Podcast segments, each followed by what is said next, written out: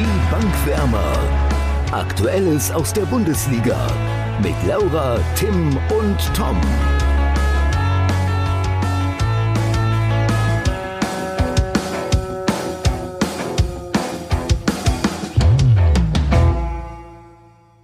Der Führende der Tippspielrunde meldet sich und begrüßt euch, liebe Zuhörer, und natürlich auch Laura und den auf den Platz 11 abgerutschten Tim. Moin, moin.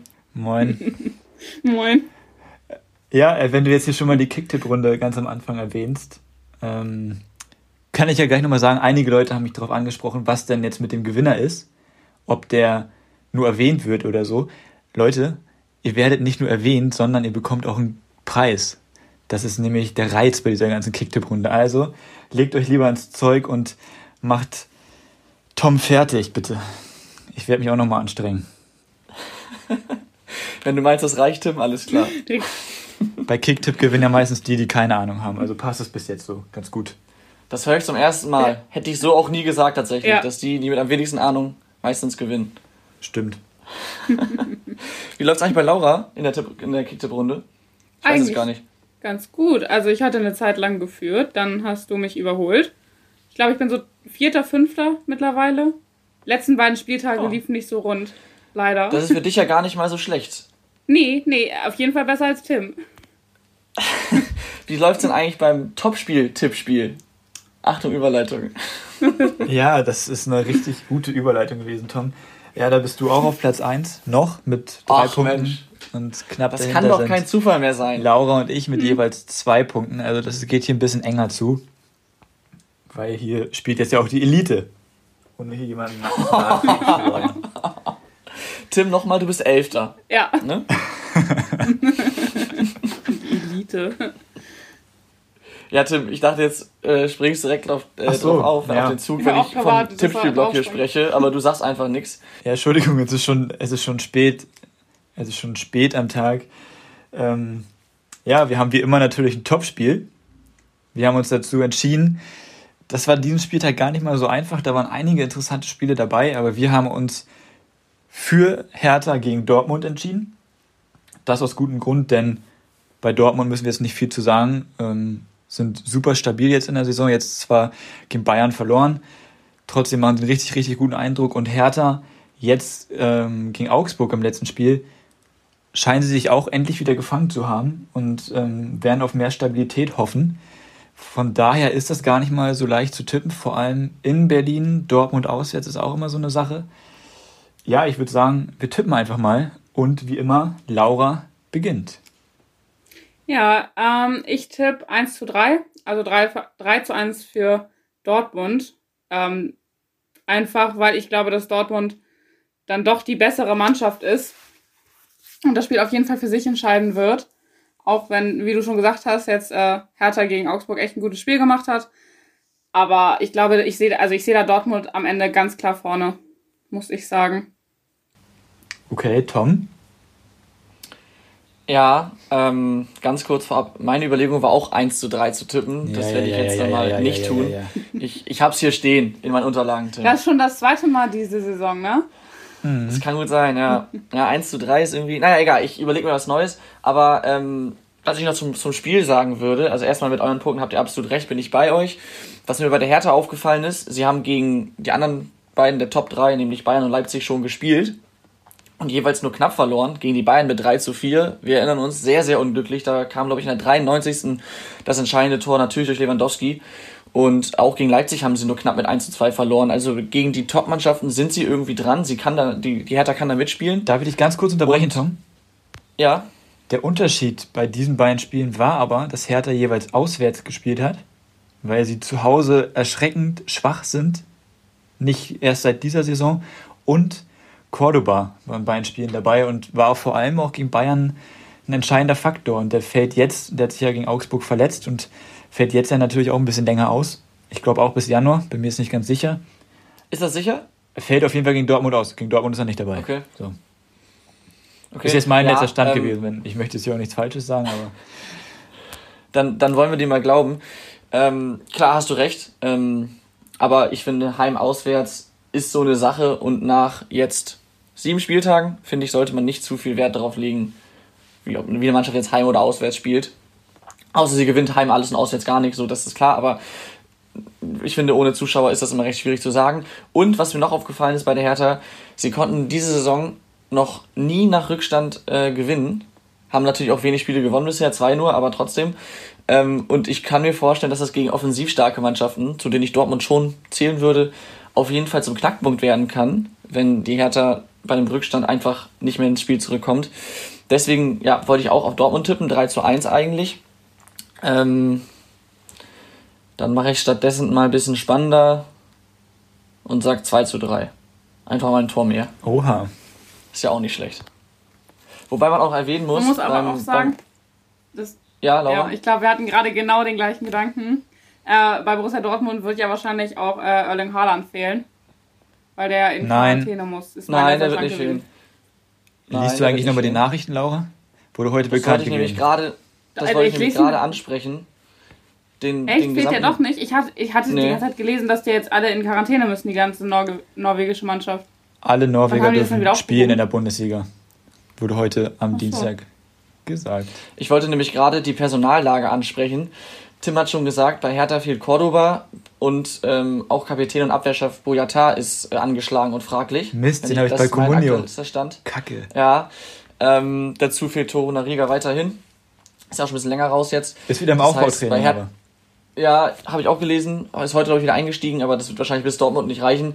Ähm, das heißt, bei, Hertha, bei der Hertha fehlen schon mal zwei sehr, sehr wichtige Spieler. Aber auch bei Dortmund ist äh, Guerrero angeschlagen von der Nationalmannschaft zurückgekommen. Ähm, ob der spielen kann, ist nicht ganz sicher. Aber auch ein wichtiger Mann, wie ich finde. Ähm, Haaland steht zur Verfügung, muss nicht in Quarantäne. Und was ich sehr spannend finde, wir haben jetzt letzten zwei Wochen, glaube ich, auch schon, mal äh, auch schon mal über ihn gesprochen. Mukoko könnte zum ersten Mal im Kader stehen, mit dann 16 Jahren ähm, und einen neuen Rekord aufstellen, wenn er denn eingewechselt wird. Aber das nur am Rande. Tim, dein Ja, Tipp? hast du recht, Tom. Also ich habe es mir sehr schwer getan, das zu tippen. Ähm, ich habe auch lange gewartet, was jetzt mit Haaland ist. Ich könnte mir vorstellen, das Spiel kann auf jeden Fall logischerweise natürlich in zwei Richtungen gehen, aber ich könnte mir vorstellen, dass es entweder, wenn Dortmund das gewinnt, dass es eine ganz, ganz eindeutige Nummer wird. Ich hatte überlegt, 4 zu 0 für Dortmund zu tippen. Aber dadurch, dass ihr beide auch auf Dortmund getippt habt, tippe ich einfach auf Hertha und sage, Hertha gewinnt das Spiel 2 zu 1. Okay. Weil Okay. ich finde, ich finde, ähm, sie haben einen super Eindruck gemacht gegen Augsburg, auch wenn Augsburg natürlich Augsburg ist und nicht Borussia Aber die Dortmund. waren auch stark bisher in der Saison. ja, aber nicht so offensiv stark. Also ich sag mal so, die Offensive war jetzt nicht das Beste an Augsburg, sondern vielleicht eher die Defensive. Und was mir bei Hertha noch ein bisschen Mut macht, ist, dass hier der Christoph Piontek, oder wie man ihn auch richtig ausspricht, da- scheinen sich ja auch alle Geister, ähm, der scheint auch endlich mal wieder zu treffen. Hat jetzt gegen Augsburg ja getroffen und wird es dann gegen Dortmund hoffentlich nochmal machen. Auch wenn das der Spannung in der Bundesliga natürlich nicht unbedingt zugutekommt. Mhm. Ja, ich wollte gerade sagen, für, für Dortmund wäre es natürlich wichtig, jetzt nach diesem wirklich knappen und ärgerlichen Sieg gegen, ähm, gegen Bayern, jetzt Niederlage. nach dem Rückschlag, gut, Rückschlag ja. stimmt, danke, nach der Niederlage gegen Bayern, nach diesem Rückschlag gut zurückzukommen und dran zu bleiben, wäre nicht nur für sie selbst, sondern auch für die Spannung generell wichtig. Trotzdem, ich sehe Hertha auf keinen Fall chancenlos. Ich finde es nur witzig, dass du entweder 4-0 auf Dortmund tippen willst oder aber halt auf Hertha. So. Ja, nein, das, ja, aber das ist so, Klar, so ein Spiel kann immer durch Kleinheiten kippen, das ist völlig klar. Das ist nur, ist nur ein bisschen paradox, finde ich. Aber Ja, ich meine nur, wenn Dortmund halt versteh's 1-0 in Führung geht, so dann ist es halt super eklig gegen Dortmund zu spielen, weil wenn du sie dann in die äh, Konter einlädst, dann ist, glaube ich, kaum eine Mannschaft so gefährlich wie Dortmund. Und deswegen darf Dortmund einfach nicht in Führung gehen. Hertha, falls hier Bruno, falls du es hörst, weißt Bescheid. Wie oft haben wir Der jetzt Bruno. Labbadia in diesem Podcast schon gegrüßt? Irgendwie gefühlt jede Folge. Er hat ja auch geschrieben, dass er ein großer Fan ist, also von daher kann man das ja auch machen. Ja. Aber ja. Ja, ähm, Tim hat es eingangs gesagt, wir haben mehrere, nicht unbedingt Top-Spiele, aber interessante Spiele. Ähm, eins davon ist defin definitiv noch Frankfurt gegen Leipzig. Was glaubt ihr denn da? Was erwartet ihr für ein Spiel? Laura, willst du zuerst? Ja, also ich erwarte auf jeden Fall äh, ein gutes Spiel, aber das erwarte ich immer. Nein, äh, Spaß beiseite. Also ich glaube auf jeden Fall, dass Leipzig das ähm, Spiel gewinnen Easy wird. Gag. Auch nochmal. Ja, es hat auch keiner gelacht, war jetzt gerade ein bisschen traurig, aber war auch. Red einfach ja, weiter, Laura, alles gut. Ja, ich rede, ja. Das macht's nicht Ähm, besser. Jetzt hast du einen Lacher. Ähm, nee, ich glaube, dass Leipzig das Spiel gewinnen wird. Auch relativ klar. Ähm, Frankfurt hat bis jetzt auch eine nicht schlechte Saison gespielt. Aber ich glaube, dass Leipzig da dann einfach das Spiel deutlich gewinnen wird. Auch wenn man sagen muss, also Frankfurt muss jetzt nicht so wie Hertha, sobald die in Rückstand geraten, heißt das nicht unbedingt, dass das Spiel verloren ist. Die holen ja gerne noch Punkte nach Rückstand. Deswegen. Aber ich glaube, dass Leipzig das Spiel gewinnen wird. Und weiter oben dann mit dranbleiben wird. Ja, du hast es äh, ange gerade angesprochen. Ähm, äh, Frankfurt muss auf, äh, oft einem Rückstand hinterherlaufen und ich habe mir das auch mal angeguckt. Sie haben in fünf von sieben Spielen hinten gelegen. Und es ist natürlich schon ein Kraftakt und schwierig, immer zurückkommen zu müssen und nie die Gelegenheit zu Aber- haben, mit einer Führung im Rücken ein Spiel so ein bisschen zu verwalten und zu dominieren. Ähm, klar, manchen Mannschaften liegt das auch, aber ich denke mal, es ist schon angenehm, auch mal in Führung zu sein. Ähm, deshalb, das ist mir auch aufgefallen, auch aufgefallen bei Frankfurt und generell frage ich mich, was so ein bisschen mit der Eintracht los ist. Es sind jetzt vier Spiele in Folge sieglos. Einmal die 5-0-Geklatsche gegen Bayern kann passieren und dann aber drei Unentschieden gegen Köln, Werder und Stuttgart. Auch wenn Stuttgart diese Saison eigentlich recht gut ist, trotzdem muss Frankfurt aus den Spielen definitiv mehr als drei Punkte holen. Und für mich hängen sie in Ansprüchen ziemlich hinterher. Klar, Leipzig ist der haushohe Favorit, aber wenn äh, Frankfurt gegen Mannschaften wie Köln und Werder die, die Punkte nicht holt, müssen sie halt irgendwann mal gegen, gegen Mannschaften wie Leipzig punkten. Und deswegen äh, denke ich auch, dass sie da auf jeden Fall offensiv agieren werden. Und äh, freue mich auf ein Offensivspektakel. Haben wir beide auch sehr starke Offensiven. Jetzt darfst du, Tim. Also alle aufmerksamen Hörer hätten Tom gerade auch unterbrochen, denn ich habe ja in der letzten Folge schon gesagt, dass Frankfurt nach Rückstand die bisher beste Mannschaft der Bundesliga ist. Und deswegen würde ich gerade sagen, dass Frankfurt das liegt, hinten zu liegen, auch wenn das blöd klingt. Die haben am meisten Punkte gesammelt, nachdem sie hinten lagen. Und ich glaube, gerade das RB Leipzig gegen Mannschaften, die körperlich gut spielen, und dafür steht Frankfurt meiner Meinung nach, große Probleme haben. Armin Younes wird jetzt bei Frankfurt leider ausfallen, weil er jetzt in Quarantäne ist. Trotzdem ist auch Philipp Kostic wieder fit und das dürfte auch ein Faktor sein, der Frankfurt jetzt wieder ähm, naja, in die oberen Tabellenregionen führen wird, denke ich. Tim, du hast recht, es liegt der Eintracht vielleicht mit dem Rückstand. Trotzdem, wenn sie halt in sieben Bundesligaspielen ähm, fünfmal hinten liegen, dann ist es ja irgendwie klar oder nicht unwahrscheinlich, dass sie aus diesen fünf Spielen am Ende vielleicht mehr Punkte holen, als aus den zwei Spielen, wo sie vorne lagen. Und ich meine nur, dass es in der Summe vielleicht irgendwann einfach anstrengend ist, ständig dem Rückstand hinterher zu laufen. Das kann natürlich mal klappen, aber das kann nicht immer klappen. Und es kann ja kaum der Matchplan sein, zu sagen, okay, wir gehen in Rückstand, weil dann holen wir noch Das, Punkte. das wollte ich damit jetzt auch nicht sagen, dass das der Matchplan Nein, nein, von ist Adi klar, Hütter trotzdem- ist. Du hast grundlegend Nein. recht, Tom. Ich verstehe, was du meinst. Alles gut. Okay. Ja gut. Das, du hast recht, reicht mir schon. Na dann, Wollte noch jemand was zu dem Spiel sagen oder ist alles dazu gesagt? ich denke, dazu ist alles gesagt. Ja, denke ich auch. Habe ich richtig verstanden? Wir rechnen alle mit einem Leipziger Sieg? Nee, ich rechne Nee? mit Frankfurter Sieg. Echt? Ja, ich glaube, das meinte ich ja damit. Ich glaube, dass Leipzig Probleme hat. Also klar sind sie Favorit und sind grundlegend auch die bessere Mannschaft, aber ich glaube, dass sie gegen körperlich starke Mannschaften und wenn Frankfurt das auf den Platz bringt, ähm, dass Leipzig da große Probleme haben wird.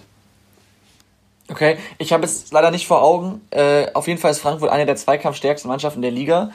Ähm, aber wenn ich mal gucke, wer bei Leipzig so im Kader steht, die haben ja auch den einen oder anderen eher bulligeren Spieler, Spielertyp. Von daher weiß ich nicht, ob die Zweikämpfe da so ausschlaggebend sind, dass sie, also dass sie da nicht mit klarkommen. Ja, ich meine, diese Aggressivität, die Frankfurt jetzt zum Beispiel gegen Bayern verm äh, hat vermissen lassen, wenn sie die auf den Platz bringen gegen RB Leipzig, klar hat RB Leipzig körperlich gute Spieler, aber ich sag mal so, RB Leipzig hat auch solche Spieler, die, wenn es mal nicht läuft und dann die Spieler auf, den, auf dem Boden liegen, jetzt nach dem Zweikampf mal als Beispiel, dass die dann eher am Rummeckern sind und dass sie dann die Lust am Fußballspielen verlieren. Und das wird die Kunst sein und das ist die Aufgabe in meinen Augen von Eintracht Frankfurt, dass man halt RB Leipzig gar nicht erst in Schwung kommen lässt. Okay. So dass sie einfach keinen Bock Irre mehr ich? haben, Fußball zu spielen, richtig. Mhm. Irre ich mich oder hast du jetzt quasi damit ähm, das, was ich vor wenigen Wochen, als Frankfurt gegen Bayern so eine Klatsche bekommen hat, äh, gesagt habe. Da meinte ich ja nämlich auch, Frankfurt war für mich zu zweikampfschwach und ist nicht richtig reingegangen.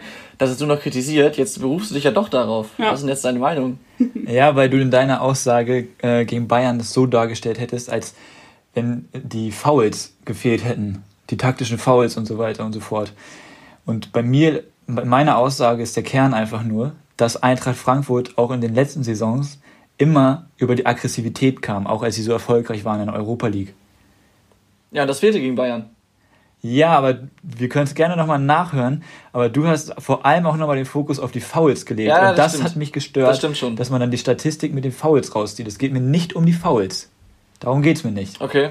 Es geht mir okay. nicht darum, dass Frankfurt jetzt 20, mehr, 20 Fouls mehr hat als RB Leipzig, sondern dass sie eine gewisse Grundaggressivität an den Tag legen und RB Leipzig so einfach die Lust nehmen am Fußball. Okay, ja, gehe ich mit, magst du recht haben. Ich will mich nur kurz gegen diese in Anführungsstrichen Kritik wehren, denn für mich gehören Fouls zumindest zum Teil zur Aggressivität dazu. Ich glaube nicht, dass du aggressiv spielen kannst und dabei wenig Fouls spielst. Aber mm, gut, ich denke. Tom, Tom zu. Also sehe ich auch so. Deswegen, du sagst klar, die Aggressivität muss dann äh, daher, aber dann gehören da halt auch Fouls zu. Sehe ich nicht um, ähm, so. Ja, finde ich schon. Ich glaube gerade, ich glaube gerade, wenn diese Fouls und wenn diese Aktionen aus der Aggressivität, Aggressivität heraus nicht gepfiffen werden, dann hilft es der Mannschaft noch mehr, die aggressiver ist. Weil dann hat RB Leipzig irgendwann keinen Bock mehr. So, und dann meckern sie sich schon gegenseitig an, dann meckern sie auf den Schiri ein, dann regt sich Jürgen Nagelsmann draußen an der Seitenlinie auf. Und das ist genau die Situation, die Eintracht Frankfurt in meinen Augen erreichen muss. Ja. Also du okay. willst einfach, dass die Frankfurter die Leipziger so frustrieren, dass sie einfach keinen Bock mehr haben am Fußballspielen, okay. Ja. Ja, okay. ja. Bin ich mal gespannt. Ich würde gerne noch mit euch über ein paar andere Spiele sprechen. Ähm, weil es ja nicht sonderlich, ist, sonderlich interessant ist oder fast nicht sonderlich interessant ist in der Länderspielpause. Deswegen können wir gerne ein paar mehr Spiele noch genauer beleuchten. Wir haben letzte Woche sehr viel über Hoffenheim gesprochen. Ähm, die spielen jetzt gegen Stuttgart. Und ich denke mal, auf die Hoffenheim-Situation müssen wir jetzt gar nicht groß eingehen. Die haben wir letzte Folge schon heiß diskutiert, Krise ja oder nein. Ähm, jetzt war aber das ganze Team in Quarantäne und ähm, konnte nicht trainieren, logischerweise.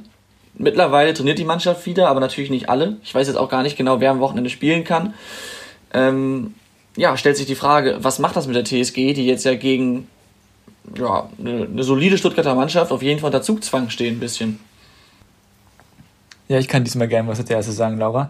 Also ich finde, Stuttgart und Hoffenheim sind zwei sehr ähnliche Mannschaften, die den gleichen Ansatz verfolgen, relativ offensiv spielen.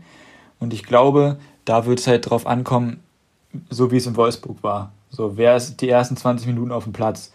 So, wenn beide Mannschaften von Anfang an hellwach sind, dann wird es ein offener Schlagabtausch. Aber sobald eine Mannschaft diesen Anfang wieder verpennt, so wie Hoffenheim in Wolfsburg, und auf einmal 2-0 hinten liegt, dann wird das natürlich, ist klar.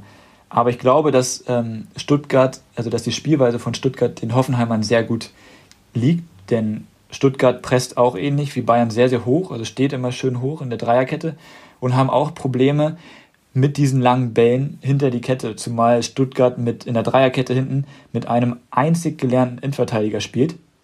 Der andere ist ein Sechser und der andere ist ein Außenverteidiger. Die machen es gut, gar keine Frage. Aber gerade solche Spieler haben dann natürlich auch Probleme mit den hohen, langen Bällen. Und da, das könnte ein Mittel sein von Hoffenheim, vor allem, weil ich glaube, dass Kramaric ja auch wieder mittrainiert hat, wenn ich mich nicht täusche. Ja, Kramaric ist wohl einsatzbereit. Und das ist dann natürlich auch nochmal ein Faktor, der nochmal dazu kommt. Aber die Stuttgarter sind halt echt bärenstark. Die darf man in meinen Augen überhaupt nicht unterschätzen. Und das ist ein richtig, richtig spannendes Spiel, finde ich. Also das ist noch besser als Frankfurt-Leipzig, finde ich. Letzte Woche hast du mich noch dafür kritisiert, Tim, dass ich gesagt habe, äh, dass die TSG momentan auch in der Krise oder auch nicht Krise steckt, weil Kramaric fehlt. Und da hast du gesagt, das soll ich nicht sagen, weil Kramaric halt nur ein Faktor ist. Jetzt hast du ihn aber selber reingebracht. Ich habe als, gesagt, ähm, es könnte ein Faktor hier. sein. Hör mir doch mal zu, Laura. Ich habe gesagt, es könnte ein Faktor sein, ja, dass er wieder spielt. Aber da haben wir die übliche Fehde wieder zwischen den HSV-Fans. Ja. Meine Güte, Laura, ey, wirklich. Ja, aber Du hast, es, du hast ja, die, Kri die Krise in Anführungszeichen an Kramaric festgemacht, weil er die letzten Spiele nicht da Nein, war. Nein, das habe ich nicht. So Guck mal, jetzt hast du mir aber letzte Woche nicht zugehört, so, sondern ich habe gesagt, ich habe ja genauso gesagt, er ist ein Faktor, dass er fehlt. Ja, Laura, das ist ein Faktor für die Krise. Nee, Du hast recht. Ey. ja. Kannst es dir ja auch gerne nochmal anhören. Laura, fahre fort, falls ja. du den Faden nicht verloren hast. Ja, also ähm, doch habe ich ein bisschen. Ich glaube auch, dass es ein äh, spannendes Spiel wird. Ähm, es kommt natürlich bei Hoffenheim auch drauf an, dann wer spielt, wer spielen kann. Ähm, ich hoffe aber ein bisschen mehr auf die TSG, damit die aus dieser Krise oder auch Nicht-Krise dann rauskommen. Ähm, ja, Stuttgart ist ein gefährlicher Gegner und ich glaube, die darf man auch echt gar nicht unterschätzen. Aber gerade wenn Kramaric wieder da ist, glaube ich, dass äh, die TSG grundsätzlich den, ähm, na gut, wenn der Kader nicht spielt, ist auch blöd. Aber ich glaube, dass die TSG trotzdem eigentlich ein bisschen vorne liegt und das Spiel gewinnen muss, ähm, auch wegen ihrer momentanen Situation. Okay, ich kann jetzt euch beiden eigentlich gar nicht mehr ähm, so viel noch anfügen.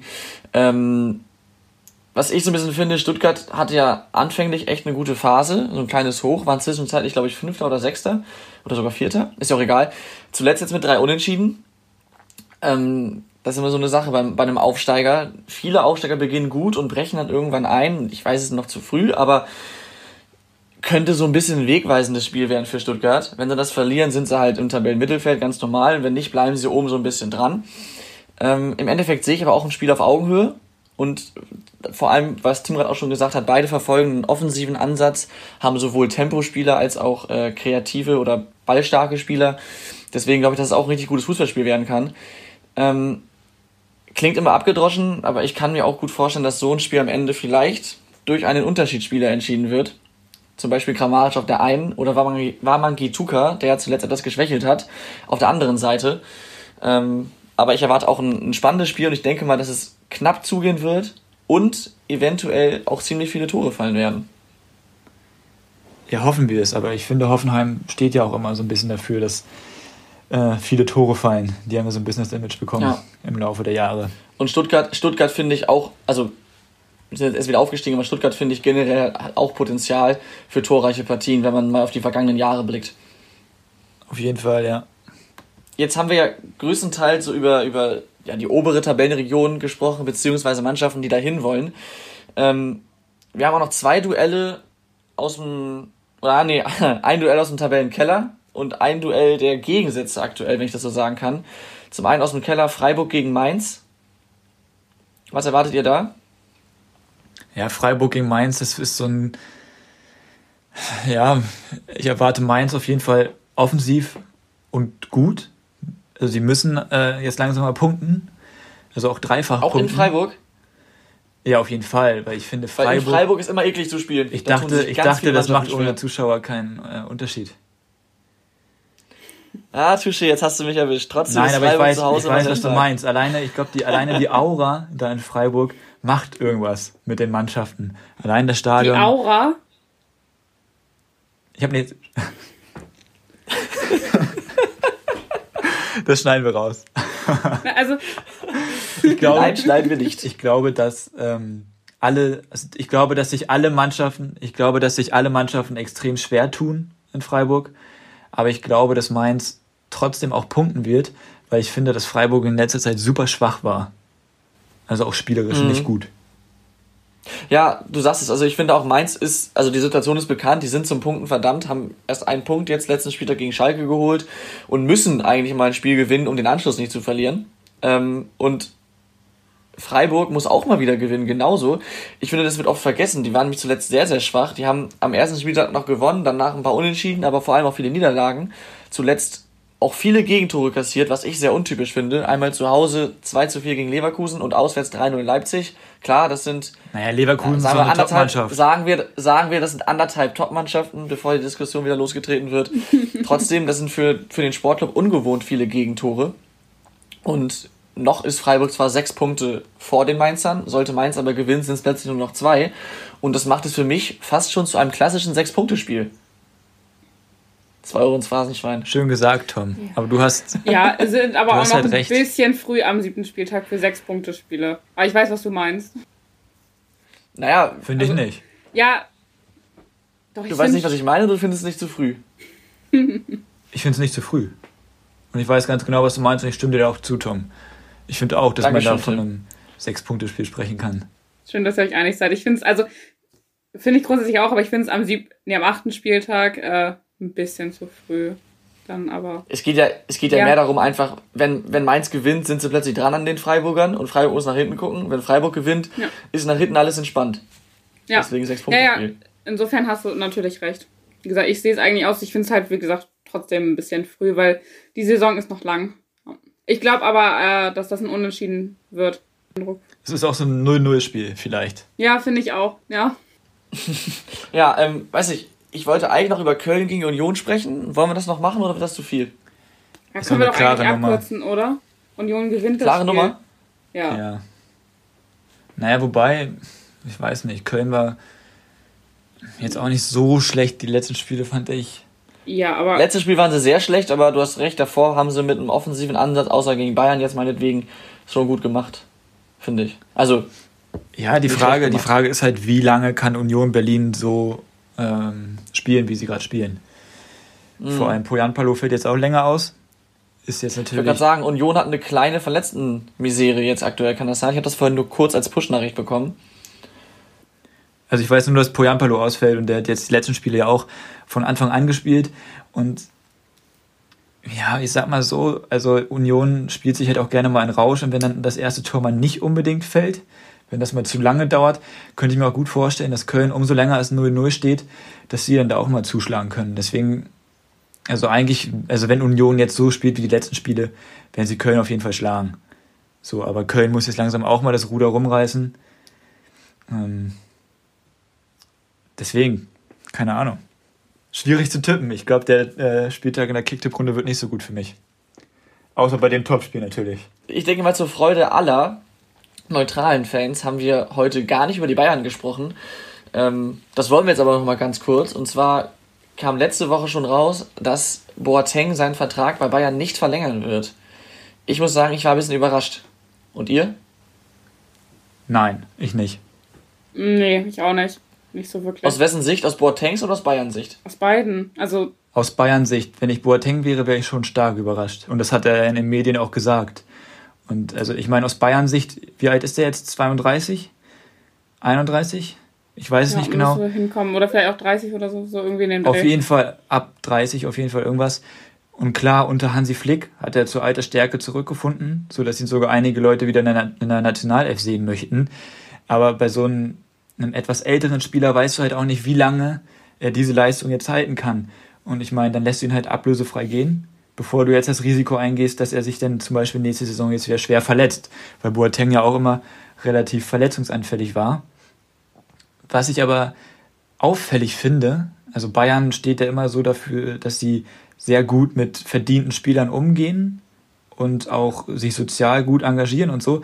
Aber jetzt die letzten beiden ähm, Spieler mit Alaba und Boateng, beide haben erst aus den Medien erfahren, dass die Bayern ihren Vertrag nicht verlängern. Und das finde ich ist halt schon Unding bei diesen beiden Spielern, weil das sind halt wirklich verdiente Bayern-Spieler.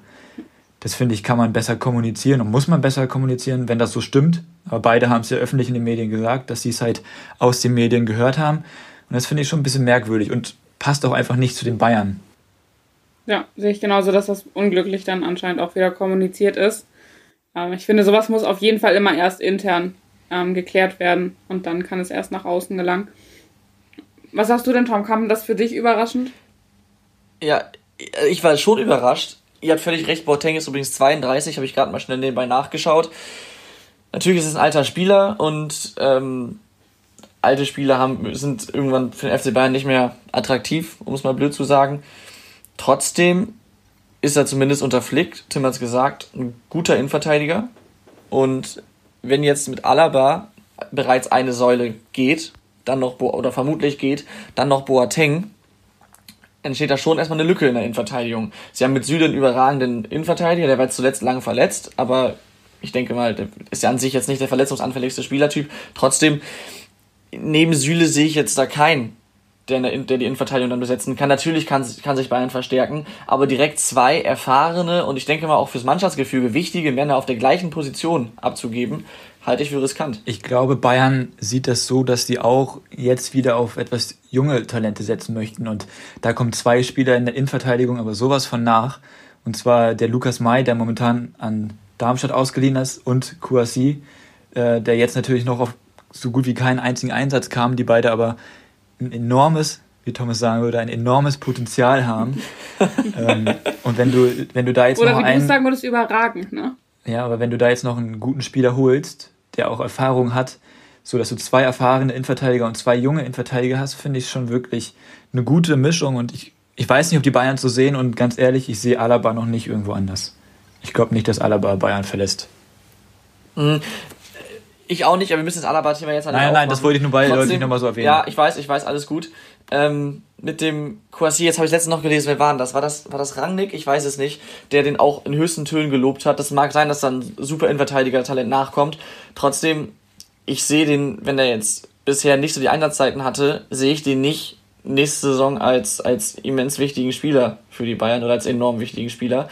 Klar können sie noch einen holen. Ja, aber das hat, Trotzdem, ja, das hat auch jeder bei Boateng gesagt, bevor Hansi Flick kam.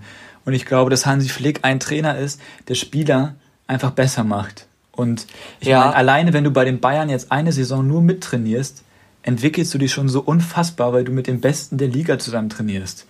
Und ich glaube, dadurch könnte er nächste Saison wirklich eine super wichtige Rolle spielen und wird er auch, weil er muss ja irgendwie eine Perspektive bei den Bayern gesehen haben, sonst hätte man Paris nicht verlassen, weil er unter Thomas Tuchel da auch eine Perspektive hatte. Ja, gehe ich mit. Trotzdem, für mich ist ein klarer Unterschied zwischen einem Boateng und einem Kouassi. Bei Klar. Boateng weißt du genau, was du hast. Der ist erfahren. Du weißt genau, der kann seine Leistung theoretisch bringen. Und den musst du erstmal noch entwickeln. Und deswegen darauf zu setzen, ist für mich deutlich gefährlicher. Aber gut. Boah, die Zeit ist weit fortgeschritten. Lasst uns doch mal zu den Gewinnern der Woche kommen, oder? Ja, Laura, willst du anfangen? Ja, kann ich gerne machen. Äh, mein Gewinner der Woche ist ja so ein bisschen eigentlich wieder Eigennutz schon fast. Und zwar handelt es sich dabei um äh, Manuel Winsheimer. Äh, Der wird jetzt den meisten Leuten nicht so richtig ein Begriff sein. In Die- 80, Entschuldigung, Entschuldigung, in 80% der Fälle hat mindestens einer von euch irgendein Fitzpiepen vom HSV. ja, die, das sind ja auch alles Gewinner. Das geht mir und jedem neutralen Zuhörer dermaßen auf den Sack. Ja, ist mir jetzt aber auch egal. Gut, Es hat nämlich geht also, weiter. Er ist nämlich auch nicht unbedingt mein Gewinner der Woche wegen dem HSV, sondern weil er jetzt äh, letzte Woche seinen ersten Einsatz für die U21 hatte. Also für die deutsche Nationalmannschaft und da auch direkt sein erstes Tor gemacht hat. Und der hatte es, jetzt muss ich doch den HSV wieder einbringen, ja auch nicht so richtig leicht. Kam ja in der Saison 18, 19 von den Bayern. Ähm, hatte dann eine Saison mit wenig Einsätzen und äh, ganz, ganz wenig Toren. Also da lief lange Zeit gar nichts, war dann an Bochum ausgeliehen und ist jetzt auch schon ähm, sehr gut in der aktuellen Saison, hat schon zwei Tore gemacht. Ähm, ja, deswegen, der hat sich gut entwickelt. Jetzt mit dem ersten Einsatz für die deutsche Nationalmannschaft, also für die U21 natürlich nur, ist er mein Gewinner der Woche. Okay, ganz Guter kurz Mann. dazu. Äh, Mhm, ich hätte zum Beispiel jetzt, wenn du jetzt sagst, U21 Nationalmannschaftsdebüt, bla bla bla, hätte jetzt auch Manuel Baum von Werder nehmen können. Der hat nämlich auch jetzt gepackt, Mhm. Ja. nachdem er letztes Jahr noch dritte Liga gespielt hat, weil er ausgeliehen war. Mache ich aber nicht, weil ich nicht so ein Fanboy bin, sondern hier die professionelle, professionelle Distanz wahren kann. Ich habe ähm, zwei Gewinner. Der eine, ja, ist vielleicht ein bisschen einfallslos, aber in der Länderspielpause irgendwie logisch, finde ich, nämlich Philipp Max. Ähm, hat für mich einen guten Auftritt hingelegt im, im Spiel gegen die Ukraine, hat das, äh, das eine Tor vor oder eine Torvorlage beigesteuert. Ähm, war jetzt kein überragender Auftritt, aber ich finde, diese so Linksverteidigerposition ist bei Deutschland aktuell einfach nicht so gut besetzt und generell sind es ja oftmals die Außenverteidigerpositionen in der Mannschaft, die so ein bisschen ähm, für Probleme sorgen, wo man einfach keinen guten Mann hat. Das könnte einer sein, weiß ich nicht. Ähm, und dann habe ich noch zur Überraschung einen Schalker. Ähm, keine Sorge, geht nicht um irgendwelche fußballerischen Dinge. Ähm, und zwar habe ich den Kapitän Oma Mascarell wegen einer äh, guten Aussage, wie ich finde. Ähm, er hat nämlich gesagt, ich zitiere, ich sage das aus tiefstem Herzen, ich verstehe nicht, wenn ein Spieler sich dagegen wehrt, auf 10, 15 oder 20 Prozent seines Gehalts zu verzichten. Wo ich herkomme, arbeiten Menschen 10 bis 12 Stunden am Tag und am Ende des Monats, um am Ende des Monats 600 Euro zu verdienen. Natürlich im klaren Kontext, ähm, dass sich einige Spieler immer noch äh, gegen Gehaltsverzicht bei Corona wehren. Ähm, Finde ich eine gute Aussage und da jetzt spielerisch recht wenig war in der Länderspielpause, ähm, dachte ich mir, das ist doch ein Gewinner der Woche wert. Auf jeden Fall, Tom. Das sind Ja, zwei richtig gute Fall. Gewinner der Woche. Ja. Ähm, bei Philipp Max, da habe ich auf, ich habe auch zwei Gewinner der Woche. Einer ist ähnlich, auch aus der deutschen Nationalmannschaft. Und zwar spielt der normalerweise bei Borussia Mönchengladbach und heißt Florian Neuhaus.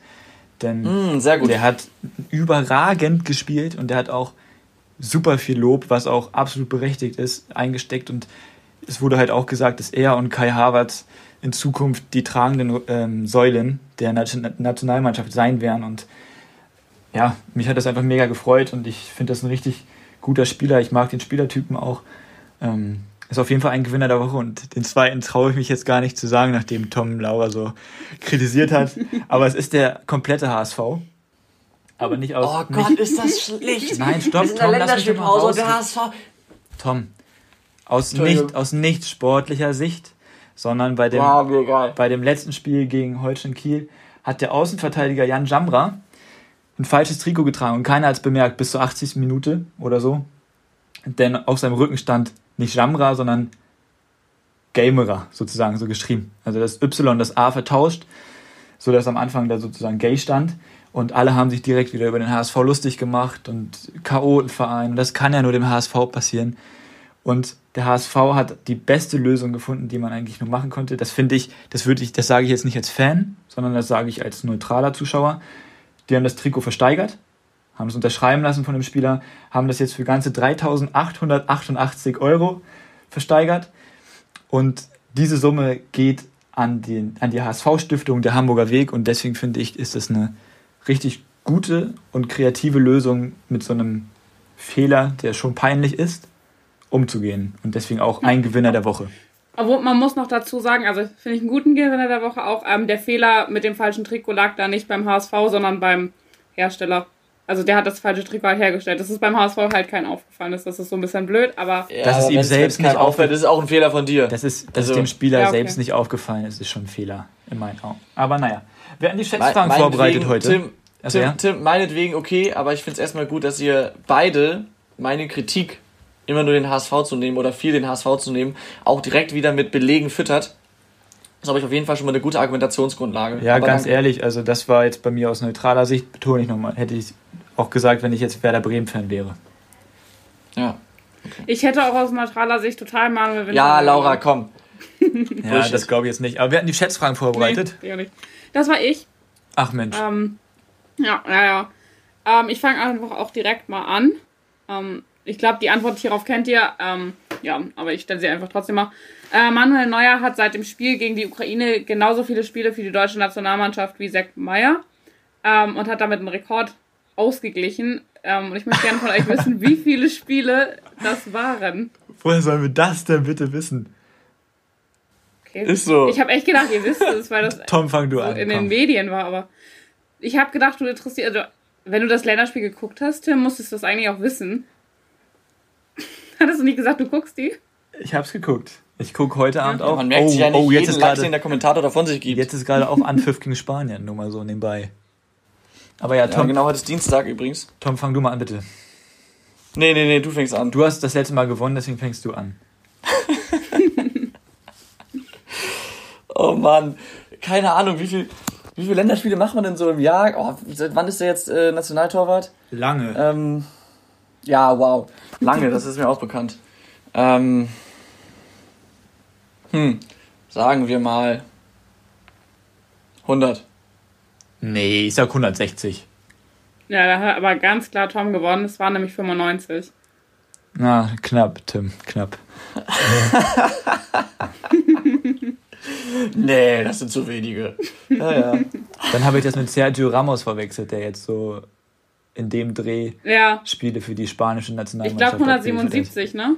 Waren das nicht so? Ja, die beiden sehen sich auch sehr ähnlich. Ähnliches Positionsprofil, das kann man leicht verwechseln. Gleicher Typ, total. Gleiche Frisur. Gut, nächste Frage. Ja. Ähm, am Wochenende spielt Hertha BSC Berlin gegen Borussia Dortmund. Ach, echt? Dies ist dann die 73. Begegnung der beiden in der Bundesliga. Ja, nochmal neue Informationen. Ähm, wie viele Tore hat dabei die Hertha geschossen? Also in den 73. 73 Begegnungen. Ich freue mich an der Stelle sehr, dass Tim anfangen muss. 34. Okay.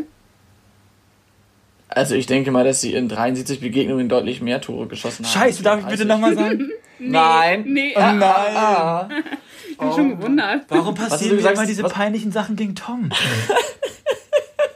Was, was war denn der Hin- Hintergedanke da, dabei? Also Ich möchte, zur 34. ich möchte mich jetzt nicht näher erläutern, bitte. Tom, mach doch weiter. Die Zeit, ist schon weit, die Aussage. die Zeit ist schon weit fortgeschritten, komm. Weißt du was? Ich sag einfach mal 50. ich glaube, das reicht schon. Ja, ja Überraschung, äh, Tom hat gewonnen. Und zwar waren es nämlich auch 95 Tore. Und ich hatte das unabhängig voneinander rausgefunden und ich fand es lustig, dass das jetzt beides eigentlich die gleiche Antwort war. Ja, das ist sehr lustig. Ja, finde ich nämlich auch. Frage 3, auch wenn ich mal wieder schon nach der zweiten Frage Ja. gewonnen habe. Tom, es wird auch langsam eigentlich langweilig mit dir. Okay, ähm, vielleicht machst du aber Ich sag nur noch die 95. Schätzung. Ja, das wäre das wär jetzt ein bisschen zu einfach, ne? Vor allem, weil ich auch schon Nee, verraten habe. Genau, äh, wir haben ja jetzt Dienstag, wie wir schon gesagt haben, und heute Abend treffen die deutsche Nationalmannschaft und Spanien aufeinander in der Nations League. Es ist das insgesamt 25. Aufeinandertreffen. Ähm, wie viele Tore erzielten beide Mannschaften dabei zusammen?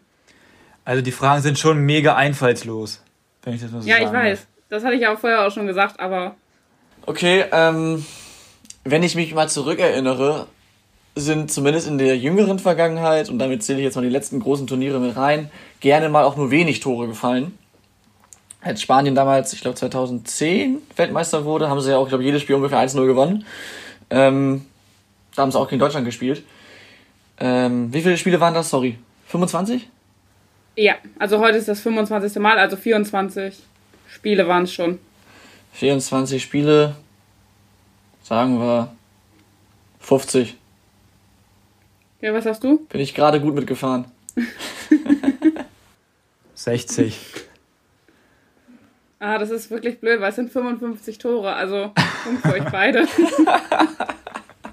Jawohl, nicht zu Ja. null. Gut, dass ich schon gewonnen habe. Nicht zu null verloren. Also brauche ich auch keine Stichfrage.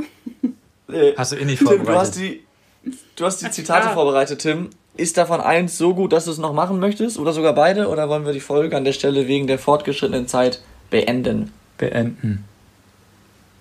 Nicht so gute Zitate? Man könnte jetzt auch wieder munkeln, man hat, Tim hat die einfach nicht vorbereitet.